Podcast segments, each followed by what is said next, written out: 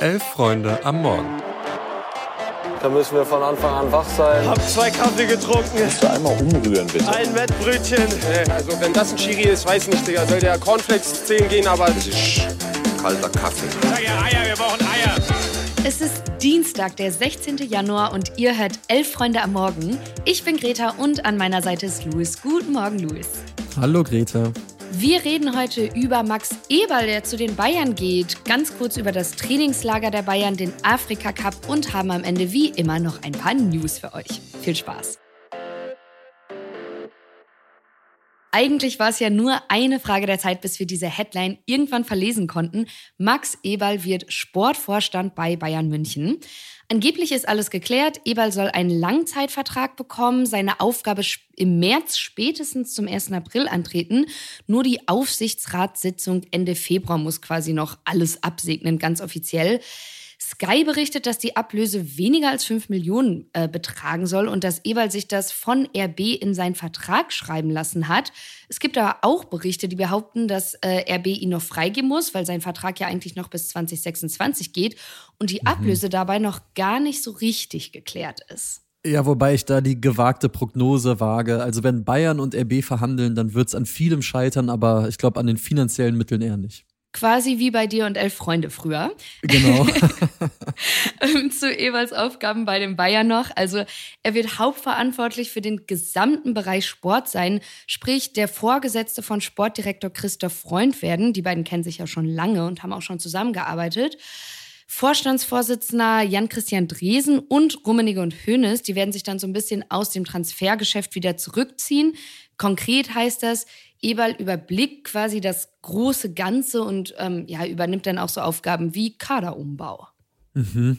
Ja, das Ding muss man wirklich sagen, es hat sich so dermaßen lange angebahnt. Hier ist eine kleine ja. Auswahl an Dingen und Umständen, die mich mehr schockieren als diese Nachricht.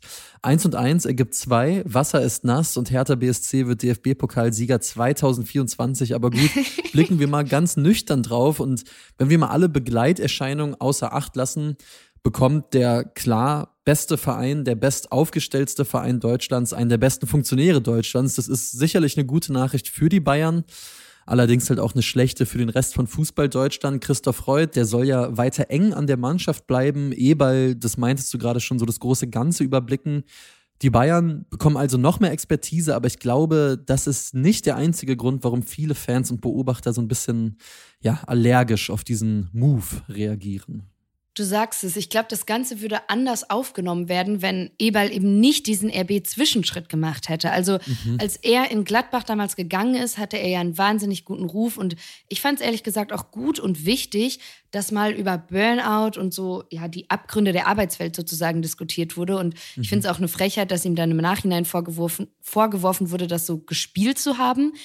Aber also stellen wir uns doch jetzt einfach mal vor, der wäre bis jetzt raus gewesen, kommt zurück, geht zu den Bayern. Ich glaube, da hätte der Großteil der Fußballwelt oder der Fans sich gedacht, okay, gut, dass er wieder fit ist. Schade, dass es München wird, aber er kommt da ja her aus der Gegend, äh, bekommt jetzt, äh, der FC Bayern bekommt einen herausragenden Fachmann, aber jetzt sieht die Sache halt doch irgendwie anders aus. Ja, ich zitiere mal äh, dahingehend aus einem Kommentar von Jörg Leopold vom Tagesspiegel. Der hat geschrieben, Max Eberl und Bayern München, das passt, aber nach den Umwegen dahin wirkt es ein bisschen so, als hätte der gebürtige Niederbayer sich das Ganze irgendwie passend gemacht.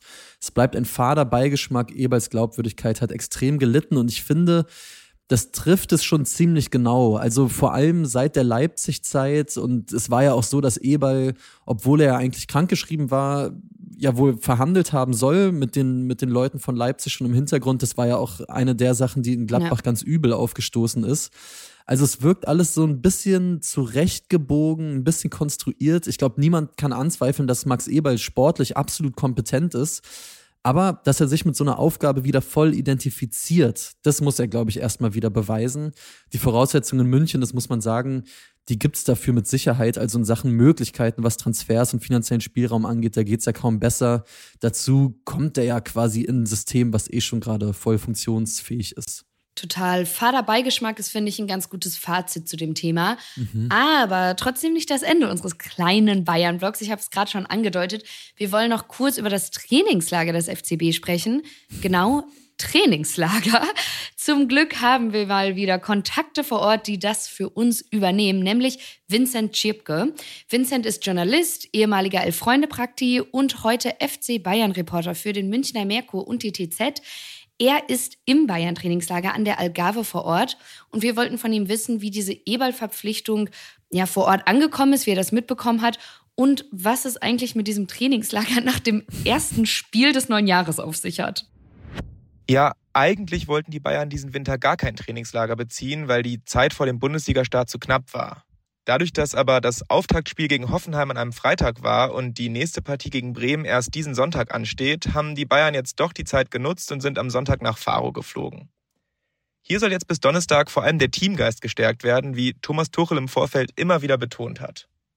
Zu Max Eberl wollte sich heute vor Ort niemand äußern, die Bayern hatten aber eh andere Sorgen. Nach einem Zweikampf im Training lag Leon Goretzka länger am Boden und musste danach sogar kurz behandelt werden. Außerdem haben sich am Trainingsplatz neben den Reportern immer wieder auch einige Fans zum Zuschauen versammelt. Das Trainingsgelände bietet hier zwar Top-Bedingungen, lässt sich aber null abschirmen und ist quasi von allen Seiten offen. Das dürfte Thomas Tuchel, der in München ja fast jedes Training hinter Sichtschutzzäunen abhält, eher nicht gefallen. Schließlich sind hier ja auch ein paar taktische Einheiten geplant, bei denen sich die Bayern sicher etwas mehr Privatsphäre gewünscht hätten. Ansonsten herrschen hier aber super Bedingungen. Es sind knapp 20 Grad und neben dem Trainingsgelände gibt es Plätze für Paddle-Tennis und eine riesige Golfanlage. Gerade Thomas Müller und Harry Kane dürften hier also noch voll auf ihre Kosten kommen. Ja, und auch ansonsten gibt's eigentlich noch gar keine konkreten Aussagen der Bayern zu dem E-Ball-Deal. Hochoffiziell soll das Ding ja auch noch gar nicht durch sein. Was das Trainingslager angeht, ich sag mal so, dieser Podcast, der ist jetzt auch rund eine Woche wieder im Dienst. Ich finde, wir hatten uns das erste Trainingslager so langsam auch schon wieder verdient. Äh, Greta, siehst du das ähnlich? Wo dürfte es denn für uns hingehen? Was würdest du uns buchen? Ich wollte eigentlich gerade sagen, mir geht's hier ganz gut. Ich brauche kein Trainingslager. aber ich habe vor der Aufnahme eine riesige Spinne in meiner Küche oh gefunden. Gott. Deswegen so weit weg wie möglich. Äh, Algarve ist in Ordnung. Buche ich okay, uns ein. Perfekt. Alles klar.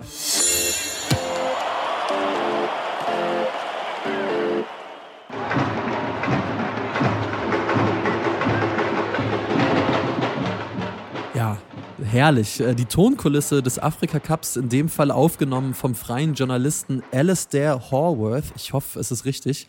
Äh, mit dessen freundlicher Genehmigung durften wir diese schönen Klänge nutzen. Die hat er aufgenommen in Yamoussoukro, wo gestern Titelverteidiger Senegal souverän mit 13-0 gegen Gambia gewinnen konnte und direkt auch mal den Anspruch unterstrichen hat, auch in diesem Jahr wieder ganz vorne mitzumischen. Das Kuriose war, von der ersten Halbzeit dieses Spiels war leider gar nicht mal so viel zu sehen. Denn plötzlich war das TV-Bild einfach weg. Äh, Sport Digital, der übertragene Sender, war auch machtlos. Das Bild kommt ja nicht direkt von denen, sondern ist so ein Weltsignal, also quasi wie, ja, wenn die AD die Bilder der FIFA nutzt. Und mhm. naja, das war dann halt gestern weg. Äh, um die Zeit zu überbrücken, gab es dann so ein paar Zusammenfassungen der bisherigen Afrika-Cup-Spiele. Und als dann immer noch nichts ging, wurde halt auf den Asien-Cup, beziehungsweise beziehungsweise die Partie zwischen Indonesien und dem Irak umgeschaltet. Ja, ist auf jeden Fall auch eine Paarung, die ich jetzt von meiner Bucketlist abhaken kann, das mal gesehen mm. zu haben. Danke dafür. äh, beim Senegal, aber die Geschichte des Spiels, auf jeden Fall der junge Lamine Kamara, der spielt beim FC Metz, der traf doppelt und hat beim 3-0 wirklich ja, ein absolutes Traumtor geschossen. Und den Namen, den kann man sich notieren, weil der wurde beim U20 Afrika Cup letztes Jahr bereits zum besten Spieler gewählt und ja, startet jetzt scheinbar auch bei den Großen durch ist auch gefühlt in jeder Überschrift zu dem Spiel. Mhm. Ähm, Kamerun hingegen, die konnten das eigene Auftaktspiel gegen Guinea nicht gewinnen. Die lagen sogar nach zehn Minuten schon zurück. Spiel ist letztendlich 1 zu 1 ausgegangen. Den Platzverweis bzw. Guineas Unterzahl ab Ende der ersten Halbzeit konnten sie auch nicht weiter ausnutzen. Zumindest nicht so, dass es dann für den Sieg gereicht hätte. Und wie zu erwarten war, stand United-Keeper André Onana 24 Stunden nach seinem Einsatz gegen Tottenham nicht in Kameruns Startelf. Die Presse vor Ort vermutet sogar, Onana könnte noch ein paar mehr Spiele verpassen. Und ja, wer auf so Dinge wie Vaterlandsverrat, Vorwürfe steht, der muss, glaube ich, nur mal ganz kurz auf Twitter nach dem Namen suchen. Ja, da ist auf jeden Fall alles, alles entspannt in den Diskussionen, aber in Sachen Afrika Cup äh, noch schnell ein Lesehinweis in unserem täglichen Newsletter, in dem gleichnamigen Newsletter Elf Freunde am Morgen. Den könnt ihr über den Link in den Shownotes kostenfrei abonnieren. Da lest ihr heute, wie Geld aus China und Saudi-Arabien den Afrika Cup finanzieren. Ist wirklich eine ganz spannende Hintergrundinfo. Lest da doch gerne mal rein.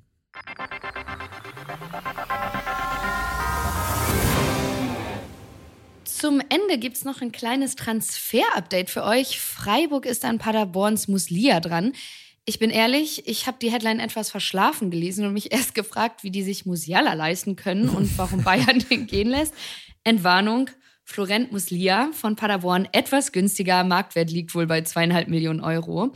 Freiburg will die Ablösesumme aber noch drücken. Ich glaube, der Transfer könnte ganz gut passen, zumal die Breisgau im Sommer ja jetzt nicht so exzessiv auf dem Transfermarkt mhm. unterwegs waren. Und man hört auch, falls das im Winter jetzt nicht passt, kommt er wohl dann ablösefrei im Sommer, weil er den berühmt-berüchtigten nächsten Schritt gehen will. Ja, und unschöne Nachrichten, die gibt's derweil aus Halle, weil in der Nacht von Sonntag auf Montag wurde die Geschäftsstelle vom Hallischen FC ausgeraubt. Äh, der HFC, der Drittligist, der hat am Sonntag seine Mitgliederversammlung abgehalten und danach soll es zum Einbruch gekommen sein. Wie der HFC vermeldet, wurden Laptops und Bargeld gestohlen, sämtliche Schränke und Büros seien durchwühlt und so ein Bild der Verwüstung hergestellt worden. Also ich sag mal, Platz 17 in Liga 3, dazu finanzielle Sorgen, unschön, wer da noch extra drauftritt und sich daran auch noch bereichert. Also volle, Solidar volle Solidarität so rum mit der Geschäftsstelle vom Hallischen FC. Tja, bleibt zu hoffen, dass der Täter es vielleicht so ein bisschen macht wie Newcastle United oder FC Everton, denn die beiden Clubs haben sich am Montag nämlich selbst angezeigt. Grund dafür ist, dass die die Regeln des Financial Fairplay der Premier League ja wohl nicht ganz so einhalten werden können. Äh, die Fälle werden nun untersucht. Ja, absolut überraschende Entwicklung, vor allem in Newcastle. Ja. Aber wenn wir schon mal dabei sind, muss ich dir noch eine Frage stellen, Greta, kurz zum Abschluss. Äh, mhm. Ja, dass dein FC Schalke gestern verkündet hat, unter anderem die Bierpreise von 4,60 Euro auf 5,10 Euro pro Gerät und die Preise für ein Wasser von 3,80 Euro auf 4,20 Euro zu erhöhen.